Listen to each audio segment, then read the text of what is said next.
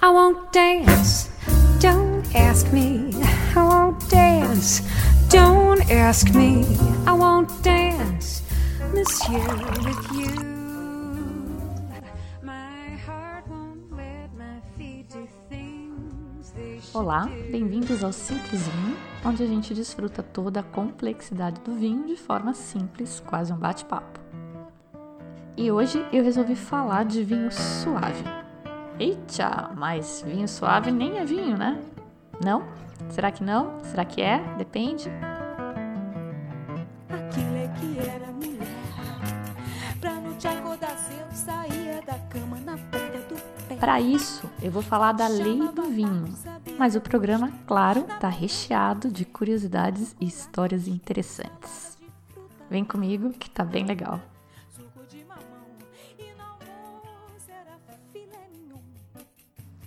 A ideia para esse programa surgiu com um post do perfil da revista Paladar no Instagram.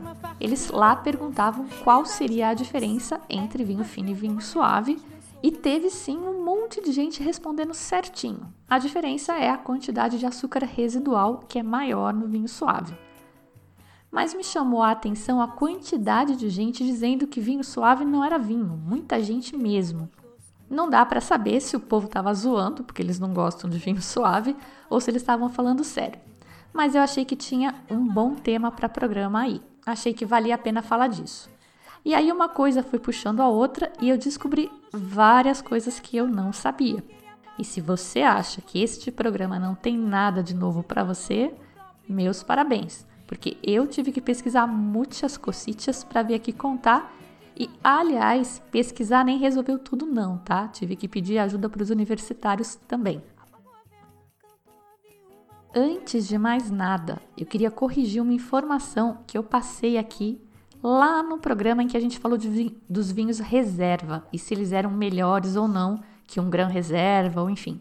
Lá eu expliquei que essa terminologia é inspirada na legislação espanhola e tem explicitamente a ver com o tempo de guarda e passagem por barrica dos vinhos e implicitamente com qualidade, porque o cara não vai pegar o vinho mais simples que ele tem e botar 5 anos numa barrica de carvalho, certo? Ele vai fazer isso com o melhor vinho que ele tem e provavelmente nem vai fazer isso todo ano. E aí eu comentei que aqui no Brasil esse tempo de envelhecimento e de passagem por barrica não era regulado e, portanto, o cara escrevia o que ele quisesse na etiqueta.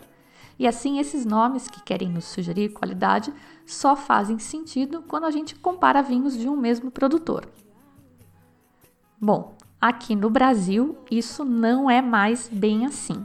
Desde fevereiro de 2018, a utilização destes termos passou a estar regulada.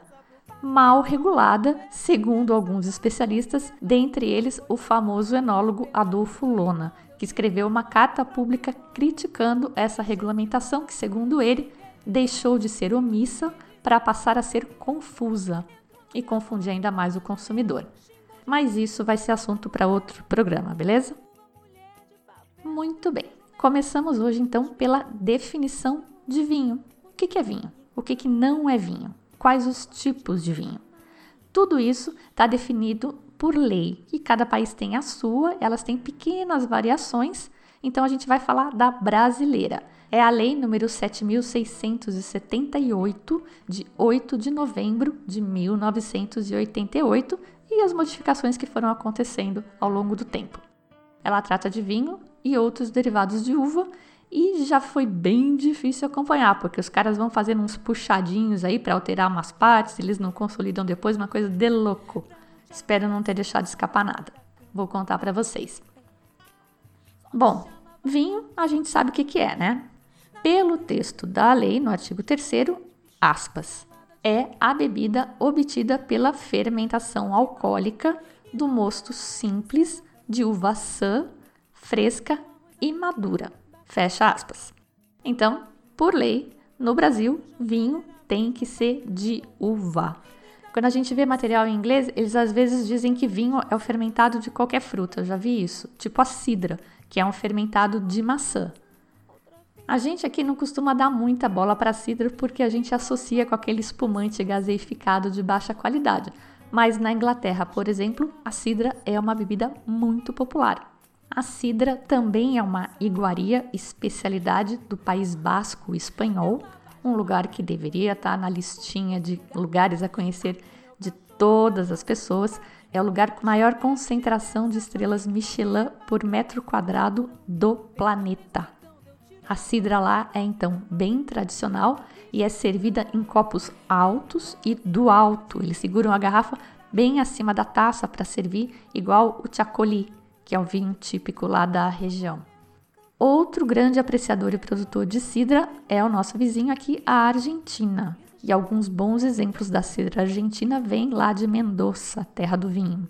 Mas enfim, é o seguinte: é tudo bebida alcoólica produzida a partir de fruta fermentada, mas no Brasil só pode chamar de vinho se for de uva, por lei, ponto.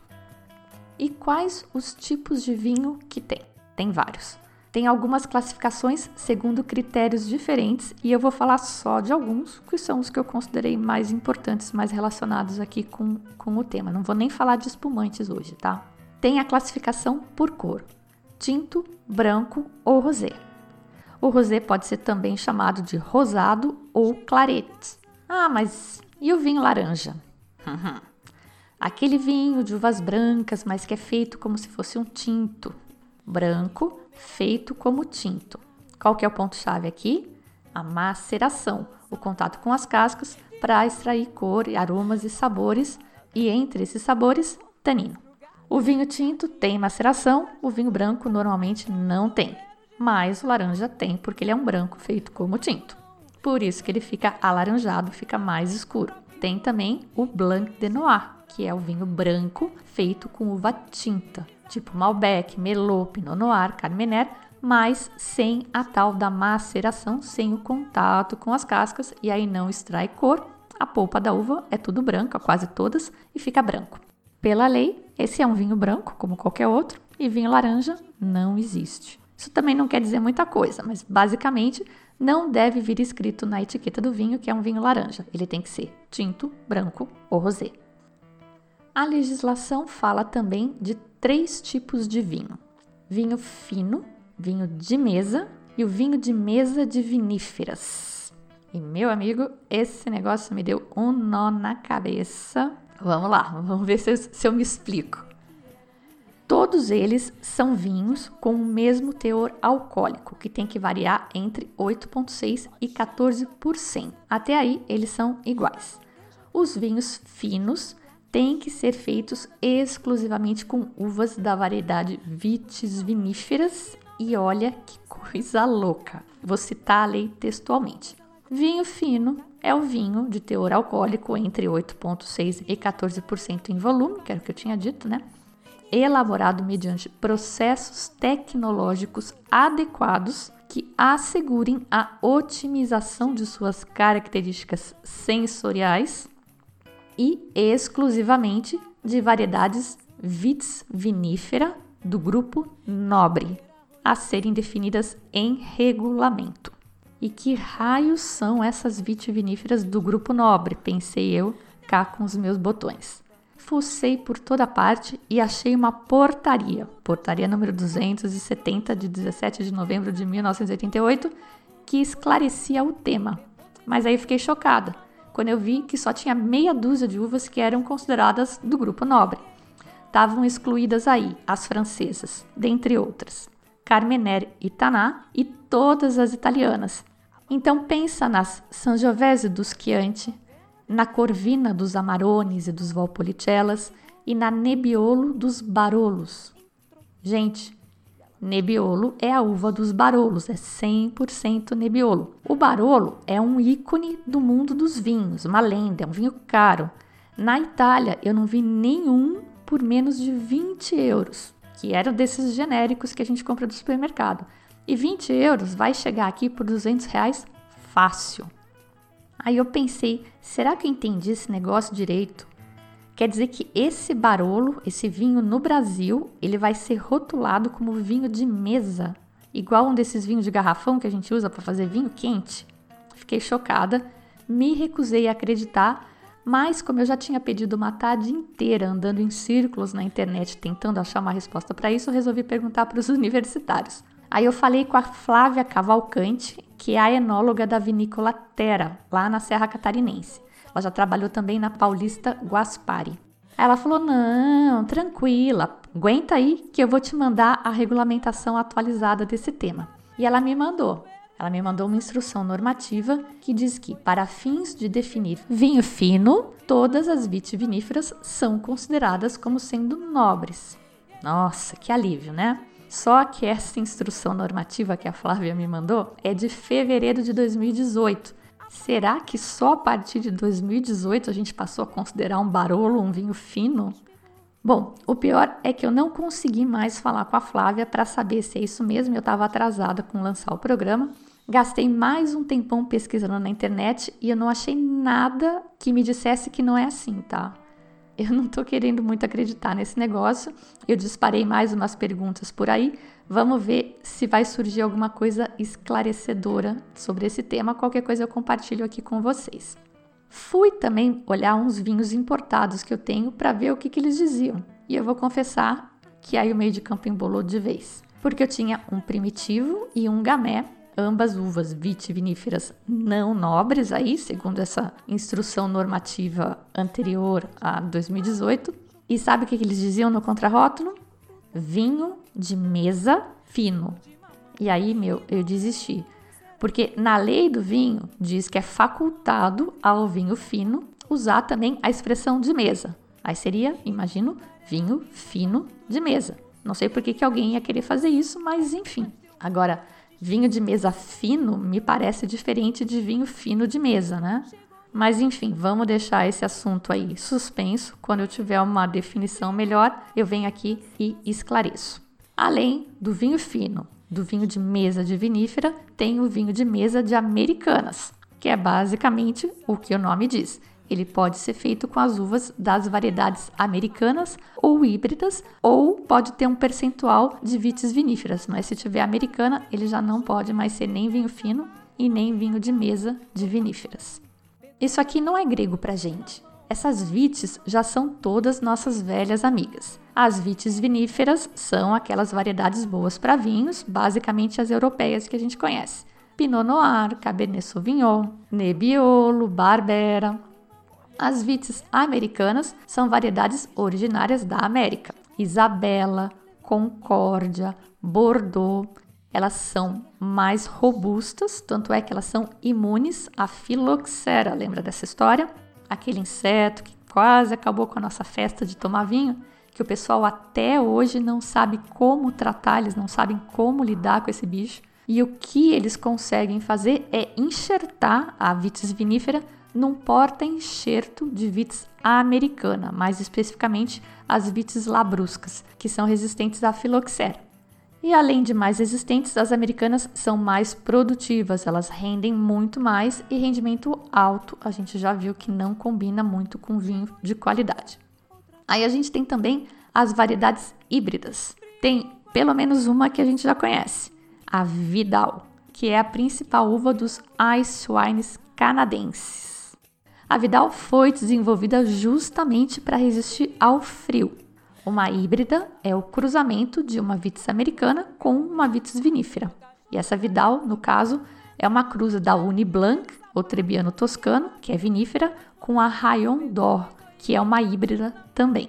Se você cruzar duas vites viníferas, a variedade resultante vai ser vites viníferas também. E para quem não lembra, justamente uma cruza de duas variedades vitis viníferas é a uva tinta vinífera, né, para vinho, mais plantada do mundo, que é a Cabernet Sauvignon, obtida pelo cruzamento da Cabernet Franc com a Sauvignon Blanc. Olha que bizarro, cruzou uma tinta e uma branca e saiu a Cabernet Sauvignon mais popular que as originais. Esse foi um cruzamento selvagem. Um famoso cruzamento feito pelo homem é a uva tinta símbolo da África do Sul, a Pinotage. A Pinotage é a cruza da Pinot Noir com a Cinsault, uma uva da Borgonha e outra do Rhône. Mas acaba que ela não parece nenhuma das duas, é meio igual a Cabernet Sauvignon. A Pinotage é uma uva difícil, ela entrou e saiu de moda algumas vezes aí nos últimos anos, mas ela é a assinatura da África do Sul. Tem uma história dessas de casualidade improvável.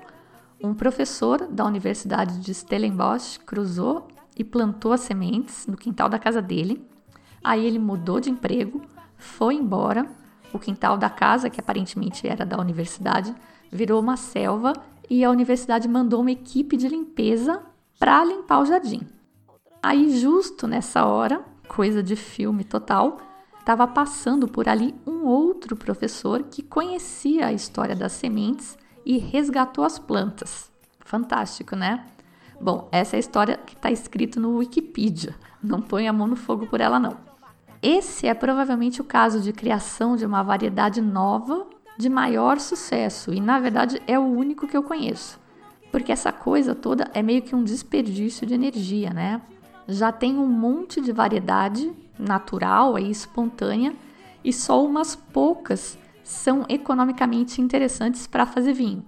Por exemplo, desafio quem estiver ouvindo aqui a citar 20 variedades viníferas. Você conhece 20 variedades de uvas viníferas? Pois é, só que tem mais de 200. Bem mais. Estima-se que de 5 a 10 mil. Então, para que, que alguém vai se meter a inventar mais uma? Sendo que o, o processo de criação também ele é longo, é caro e é imprevisível.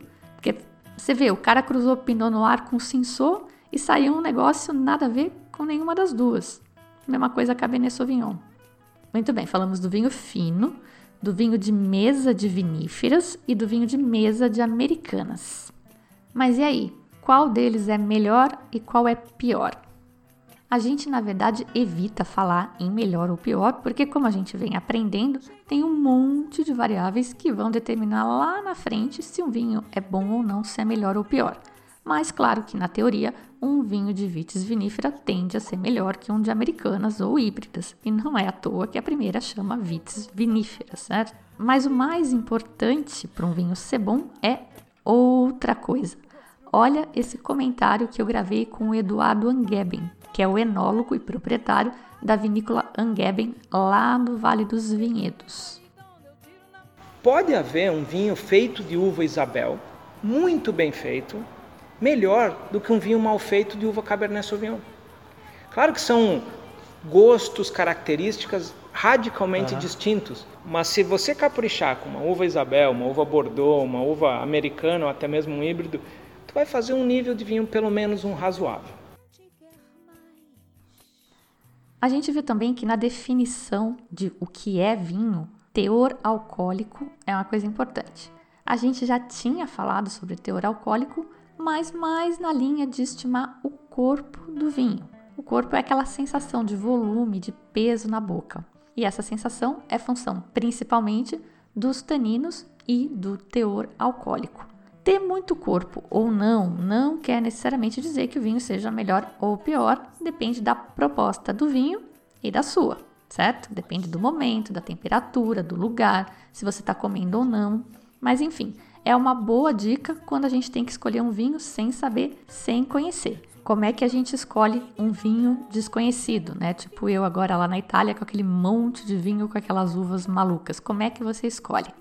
A dica então é olhar a uva. Tem uma escala básica do corpo para cada variedade de uva, mais ou menos. Começa com Pinot Noir, Gamay e termina com Cabernet Sauvignon e Taná. Sempre depende também de terroir, da mão do enólogo, etc. Aquelas coisas todas que a gente já aprendeu. Bom, isso das uvas mais tradicionais, né? Toda essa recapitulação é para dizer que o teor alcoólico dos vinhos, do que a gente pode chamar de vinho, que está definido por lei, aquele vinho entre 8,6% e 14% de teor alcoólico, a lei então estipula essa faixa de teor alcoólico que o vinho tem que ter, porque o álcool está relacionado com a quantidade de açúcar da uva. E quanto mais açúcar ela tem, mais concentrada ela é em tudo, em todos aqueles compostos que vão fazer os bons vinhos serem bons vinhos.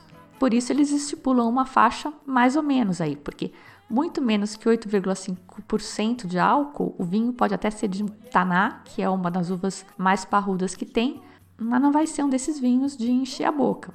Então essa é uma dica que eu uso para escolher vinho quando eu não conheço. Tipo agora na Itália, né? Você tem lá um Merlot com 12% de álcool. É um vinho que certamente vai ser mais leve. Não cheguei a comprar, mas é uma expectativa que eu tenho.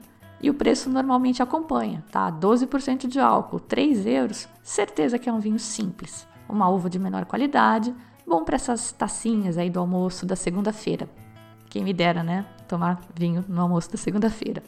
Mas de repente é até uma ótima pedida para um dia quente, você toma ele mais fresquinho, faz uma sangria. Não é ciência exata, mas ajuda a ter uma ideia. Então tá, e como faz se passar dos 14%? Essa é uma dúvida que eu tinha e eu perguntei para o Eduardo Angeben. Escuta só a resposta.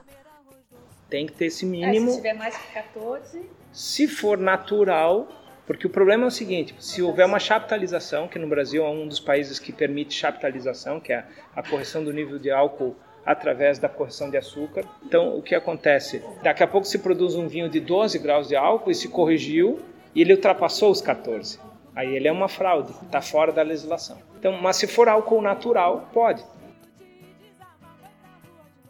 Essa entrevista com o Angeben é do ano passado. E eu preciso dizer que isso mudou. Nessa instrução normativa agora de fevereiro de 2018, eles criaram mais uma categoria que chama vinho nobre. E esse vinho tem que ter entre 14,1 e 16% de álcool sem ser fortificado, que é quando você adiciona álcool. E nesse também não pode pôr açúcar.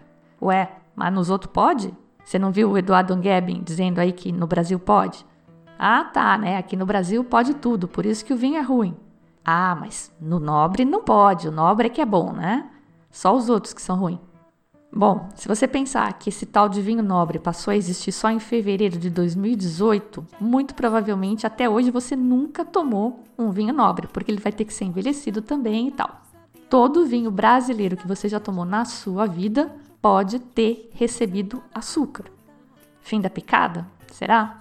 Bom, eu não sei de lei no resto do mundo, mas vou falar de dois outros lugares onde eu sei que pode pôr açúcar. Tá sentado? Senta aí. Vou falar de dois lugares: Champagne e Bordeaux, na França. São dois dos lugares mais consagrados do planeta quando a gente fala de vinho. Ah, mas eles põem açúcar para fazer vinho doce? Não, porque aí fica muito fácil e ninguém dá valor para coisa fácil. Aqueles vinhos doces, chiques no último, aquele açúcar é todo natural, eles não põem açúcar lá não. Mas meio que sim, tá? Olha só essa história. Chaptalização, a gente já tinha comentado quando falou justamente dos vinhos doces.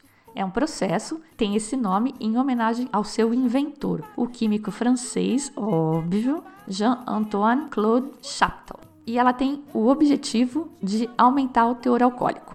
Ela é permitida na Champagne, que é um lugar extremo para a produção de vinho, tem pouco sol, chove muito, chove 200 dias por ano no Champagne. E aí então a uva não junta muito açúcar, que é o que vai virar álcool depois da fermentação. Mas também a coisa não é a festa do caqui, assim, vai metendo açúcar e boa. Isso é tudo controlado. Se o ano for bom, o regulador não autoriza adicionar açúcar, Agora, em 2018, por exemplo, no primeiro semestre, rolou um climão em Bordeaux, envolvendo ninguém menos que o Chateau Margaux, que é um dos cinco Grand Crus de Bordeaux. Aparentemente, eles fizeram uma chaptalização ilegal. Eles estão sendo processados por ter posto açúcar e não podia ter posto, não foi autorizado. Não foi no vinho principal deles, tá? Pode respirar aliviado. Não foi no Premier Cru, foi no Tertiaire Cru chama Chateau Giscourt. E olha a complexidade do processo. A autoridade lá está processando eles porque eles supostamente chaptalizaram a Merlot e só estava autorizado a chaptalizar todo o mais, menos a Merlot. Cabernet Sauvignon, Cabernet Franc, Petit Verdot, tudo podia, mas Merlot não. E olha a novela. O enólogo do Chateau pediu autorização, porque você precisa pedir autorização para chaptalizar, e foi autorizado por e-mail, às duas e pouco da tarde. Aí, às três e pouco da tarde, uma hora mais ou menos depois, chegou um outro e-mail esclarecendo que na Melô não podia. Aí o cara já tinha chapitalizado, né? E aí ele estava sendo processado por fraude e eu nem sei que fim levou a essa história. Aparentemente foi mais um mal entendido do que maldade mesmo, né? Toda essa história para dizer que pode sim pôr açúcar e que não é só no Brasil. Normalmente é sim para aumentar álcool, mas também pode ser para adoçar. E eu vou dar dois exemplos agora de vinhos docinhos. White Zinfandel. Já ouviu falar? É um estilo de vinho produzido na Califórnia e muito, muito, muito popular por lá. A uva Zinfandel, a gente já comentou, é uma versão da Primitivo italiana que o pessoal cultiva nos Estados Unidos. O White Zinfandel é, na verdade, um vinho rosé ele tem uma história bem legal. A primeira vez que ele foi feito foi em 1970 por uma vinícola na Califórnia que fazia vinho Zinfandel top. Para concentrar mais esse vinho top, o enólogo usou uma técnica chamada sangria ou dessangrado ou sainé em francês, que é simplesmente tirar um pouco do suco da uva para aumentar a proporção entre cascas e suco que fica no mosto em fermentação para o vinho principal. E aí ganha um doce quem lembrar qual produtor eu já comentei na história dos podcasts que usou essa técnica em um dos seus vinhos. Vou dar uma dica: é um produtor supernatural. Quero só ver quem estava prestando atenção. Mas bom, esse enólogo na Califórnia extraiu esse tanto de suco do vinho principal e aí com isso ele fez um segundo vinho, um vinho rosé, porque ele tirou num, num ponto ali no meio da fermentação, tinha extraído um pouco de cor das cascas, mas não estava um vinho tinto ainda. Originalmente, esse segundo vinho que ele fez era seco, e esse vinho entrou no mercado sem maiores alardes, e assim foi até 1975, quando aconteceu um acidente, uma parada de fermentação, stuck fermentation em inglês. Isso é o terror dos enólogos. A fermentação para antes de terminar, antes das leveduras consumirem todo o açúcar. O pessoal tem pavor disso acontecer, inclusive esse é um dos principais medos quando a gente fala de fermentação natural. Por isso, muitos enólogos preferem usar as tais leveduras selecionadas, que são só selecionadas, tá? Não são mutantes nem fabricadas em laboratório, como às vezes o pessoal tenta fazer parecer. Bom, o grande drama dessa parada de fermentação é que se a levedura para de consumir o açúcar, ela abre espaço para as bactérias e algumas podem ser ruins para o vinho, podem estragar o vinho. E de novo, não toda bactéria é má. Lembra da fermentação malolática que é feita por bactérias. Bom, terminada a recapitulação, vamos focar, senão esse programa não termina hoje. A fermentação do White Zinfandel então parou por acidente em 1975. Aí o cara separou o vinho, botou de lado, deve ter xingado a mãe de alguém, mas depois ele voltou e provou esse vinho e gostou do que ele provou. Ele achou que estava bom, engarrafou, vendeu e o negócio bombou. Tava então inventado o White Zinfandel que existe hoje e é um dos queridinhos dos americanos. Essa vinícola, por exemplo, que fazia vinho top, mudou de segmento e hoje foca nesse tipo de vinho mais simples e mais barato que vende litros. Sutter Home é o nome da vinícola. Além de deixar os consumidores felizes, esse acidente acabou salvando as vinhas velhas de Sinfandel da Califórnia. A maior parte delas fica numa região chamada LOT, é uma AVA, American Viticultural Area, que é o equivalente deles à DO, denominação de origem. Esse sucesso garantiu a viabilidade econômica das plantações que existiam até que veio o boom da demanda nos anos 80, senão elas teriam fatalmente sido replantadas por outra coisa. O White Zinfandel é o terceiro varietal mais vendido nos Estados Unidos. Em 2006, estatística meio velha, mas foi o que eu achei, tá? Sorry. Representou 10% do total de vinho vendido. Todo mundo curte um docinho. A Conte Toro faz um White Zinfandel que a gente acha aqui no Brasil baratinho. Não sei dizer se é melhor ou pior que os outros Zinfandels que eles comercializam lá, os White Zinfandels mas geladinho aí na beira da piscina no verão vai super bem. Outro estilo de vinho que também leva açúcar e é super chique, super reverenciado são os champanhes. Os espumantes em geral, mas vou enfatizar os champanhes, que são vinhos mega caros para tentar quebrar esta resistência do povo a vinho com açúcar. Se vocês lembrarem lá no programa em que a gente falou de espumante, tem a segunda fermentação para formar as borbulhas e aí tem um ajuste, uma finalização em que o enólogo vai decidir se ele deixa o espumante mais doce, acrescentando o licor de expedição. Isso é feito para agradar, claro, uma gama maior de consumidores, mas também para equilibrar o vinho, que tende a ser bem ácido. Para ser refrescante, ele é bem ácido e o açúcar combina super com acidez, né? Pensa numa limonada sem açúcar e depois numa limonada com açúcar bem geladinho. Marida bem, né? Portanto, a grande maioria dos espumantes e dos champanhes é brut.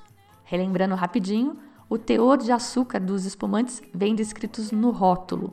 Até 3 gramas por litro são os nature ou zero dosagem, até 8 gramas por litro é o extra brut, até 15 o brut, até 20 o seco ou sec, até 60 gramas por litro é o demi-sec e acima disso é o doce. E esses dois últimos já são espumantes para sobremesa mesmo.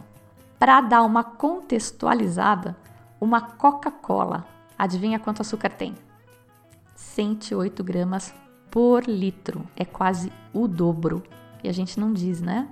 É a acidez, é o gás carbônico. E a palavra-chave para o vinho e também para a Coca-Cola é o equilíbrio. Lembra daquele gráfico teia de aranha que a gente falou lá nos primórdios do programa? O gráfico teia de aranha de um vinho equilibrado vai ter uma forma arredondada sem pontas ou arestas, literalmente. Então, todo esse preconceito com vinho suave ou vinho mais doce é injustificado? É certo que a gente tende a associar diretamente preço e qualidade. Então, a gente acaba formando essa percepção de que ter açúcar é ruim, porque os vinhos mais caros são ou secos ou são esses doces de verdade maravilhosos, com aquele açúcar natural de botrites ou ice wine que a gente já comentou. Essa percepção não está totalmente errada, tá? Por exemplo, o White Sinfandel, que eu falei há pouco, que foi um sucesso, que a vinícola até mudou o público-alvo para focar nos consumidores de White Sinfandel, ela passou também a cultivar uvas específicas para fazer o White Sinfandel, uvas mais baratas e de menor qualidade, porque o açúcar, claro, a gente sabe, ele mascara defeitinhos. Ela não precisava de uvas tão boas para fazer um White Sinfandel aceitável. O açúcar não faz mágica, mas mascara sim.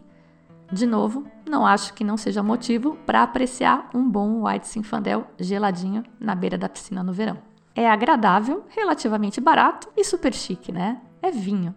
E vinho tem que combinar com o momento. Você não vai querer tomar um taná madeirudo na beira da piscina e sem comida, né? Para mim não rola.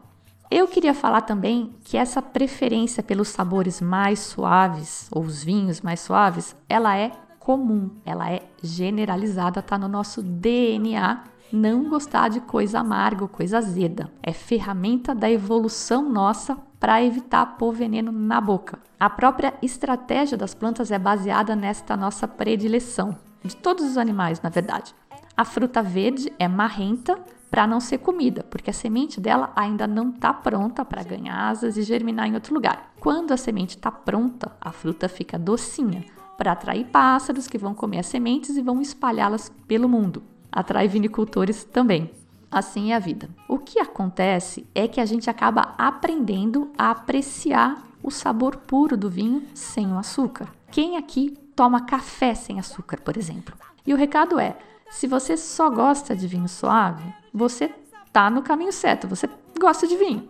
É uma das iniciações possíveis no mundo do vinho e não deixe ninguém te bulinar. Gosto é gosto. E se você quiser se aprofundar no mundo dos vinhos, sem abrir mão do docinho, saiba que muitos vinhos ultra tops não são secos. Estou falando aqui, por exemplo, dos Rieslings alemães. O Vale do Loire, na França, tem várias denominações de origem de vinhos especificamente doces, várias, começando com 17 gramas de açúcar residual por litro de vinho pronto. Alguns nomes aí só para a gente já ir se familiarizando. Anjou Côté de Loire, AOC, Coteau de Loyon, AOC, Quart de Charme, AOC. E para encerrar, você que só toma vinho seco, que acha ruim de quem toma vinho suave, queria te contar que o seu vinho seco, esse chique no último, também não é tão seco assim. Pela lei nossa, para ser seco, o açúcar residual tem que ser menos de 4 gramas por litro. E olha só, Vou falar alguns vinhos que eu achei. Trapiche Malbec é um vinho bem popular aqui por essas bandas. 5 gramas por litro de açúcar residual. Alma Mora Cabernet Sauvignon, 4,3 gramas por litro. Broquel Malbec, que já é uma linha um pouco mais alta, 3 gramas por litro. Eu procurei a informação do Caceleiro del Diablo e só achei uma dessas pesquisas do Enmetro, que foi publicada na Folha de São Paulo em 2008. Avaliou vários vinhos sul-americanos e adivinha? O Caceleiro tinha 6,5 gramas por litro de açúcar, bem mais que os 4 gramas permitidos. Esses vinhos todos, com exceção do Broquel, são demi-sec, não são vinhos secos. Tá bom de açúcar para você? Então, só para concluir, até a última atualização, pelo menos, para ser vinho seco, máximo de 4 gramas por litro. Meio seco, até 25 gramas por litro. E acima disso é o vinho suave, é bem calórico, tá? Bom, a regulamentação do vinho fala mais de um monte de produto, vinho leve, tem um teor alcoólico mais baixo, mas eu nunca vi, fala de sangria, de coolers, de conhaques, enfim, vários produtos que eu achei que não vale a pena mencionar aqui, mas quem se interessar, tem um link para a legislação no post do programa. Última curiosidade que eu queria comentar para encerrar, mais um detalhe que às vezes passa despercebido. Pela norma, para um vinho ser considerado varietal, ele tem que ter, no mínimo, 75% da variedade que está descrita no rótulo. Então imagina isso. Você compra um Pinot Noir varietal, está lá escrito Pinot Noir. Mas só 75% do que está na garrafa é Pinot Noir mesmo. Aí, digamos que o produtor seja meio louco e ele coloque Taná ali. Imagina um Pinot Noir, que é um vinho leve, delicado, e essa é a expectativa da gente, né, quando a gente vai comprar um Pinot Noir. Mas ali tem também 25% de taná, que é aquela uva porreta. Esse vinho vai ser qualquer coisa menos um vinho leve, que é a expectativa do Pinot Noir. Tudo bem, esse é um exemplo extremo, mas ele não seria ilegal, ele pode acontecer, estaria dentro da lei. Acho que nenhum produtor sério faria isso, por muito menos às vezes eles avisam. Até porque é um certo charme, né? Como aquele Taná Syrah Vionier do Pisano que eu comentei no programa passado, ele tem 5% só de Vionier e o cara coloca isso na etiqueta porque chama atenção, dá um charme. Aliás, o limite no Uruguai para varietais é menor, só pode ter 15% de outra variedade no máximo. No Brasil tem limitação para a safra também e com a safra eles são mais rigorosos. Pelo menos 85% das uvas tem que ser da safra que está indicada no rótulo. Então, é aquilo de novo, está escrito no rótulo que o vinho é ano 2015, que foi uma safra linda no Rio Grande do Sul, mas pode ter até 15% de vinhos de outros anos. E aí, achou chato o programa? Eu curti, eu aprendi um monte, muito mais do que eu tinha previsto antes de começar a escrever o roteiro. Anúncios. A confraria mudou de data, vai ser agora dia 17 do 10 e vai ter bastante gente nova. Adoro quando vem gente nova. Já tá com lista de espera, mas eu já vou propor uma nova data. Quarta-feira, 28 de novembro. Anota aí. Quem quiser participar também já me manda um e-mail, a gente pré-reserva. Vou começar a tentar fazer um encontro por mês, mais ou menos, como parte desse meu novo plano de profissionalização. Quero dar cursos também, e aí os cursos podem ser a gosto do freguês. Estou desenhando essa ideia ainda, mas se você já tem a sua turminha, quer aprender, quer fazer um curso, fala comigo, a gente desenha e combina alguma coisa. Ideal, 18 pessoas por causa do custo dos vinhos, mas com 6 pessoas já dá para começar a brincar. O ouvinte homenageado de hoje é o Luiz Carlos, não sei o sobrenome dele. A gente conversa pelo Instagram e ele me sensibilizou quando ele me agradeceu e disse que nunca tinha tido oportunidade de falar com uma especialista. e aí eu lembrei a ele que o meu professor preferido, o Juan, me disse no meu primeiro dia do curso de sommelier e que eu já contei aqui no primeiro programa do Simplesinho lá em 2016 quando eu criei o blog. No primeiro dia de aula, depois de perguntar a cada um de nós, aspirantes a sommeliers, quanto a gente achava que sabia de vinho, entre 0 e 10, e ouviu todo tipo de disparate, né? Inclusive o meu. Eu nem lembro quanto eu chutei, acho que uns 6 ou 7. Aí ele disse pra gente: Pois é, eu acho que de 0 a 10 eu sei 2. E esse negócio é meio igual a fila do bandejão lá da faculdade, né? Quando você acha que tá andando para frente, você vê que tá andando para trás e cada vez tem mais coisa para você saber, para você aprender. Bem legal, né?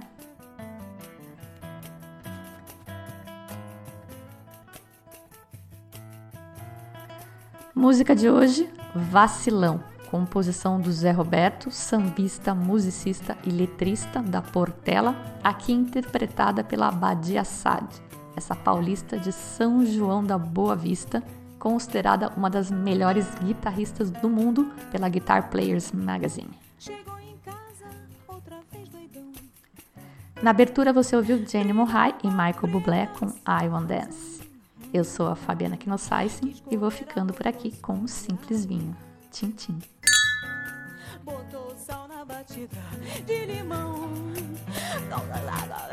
Banana pro porco, osso pro gato. Sardinha ao cachorro, cachaça pro pato. Entrou no chuveiro de tênis sapato. Não queria papo, foi lá no porão. Pegou três oitão, deu tiro na mão do próprio irmão. Que quis te segurar.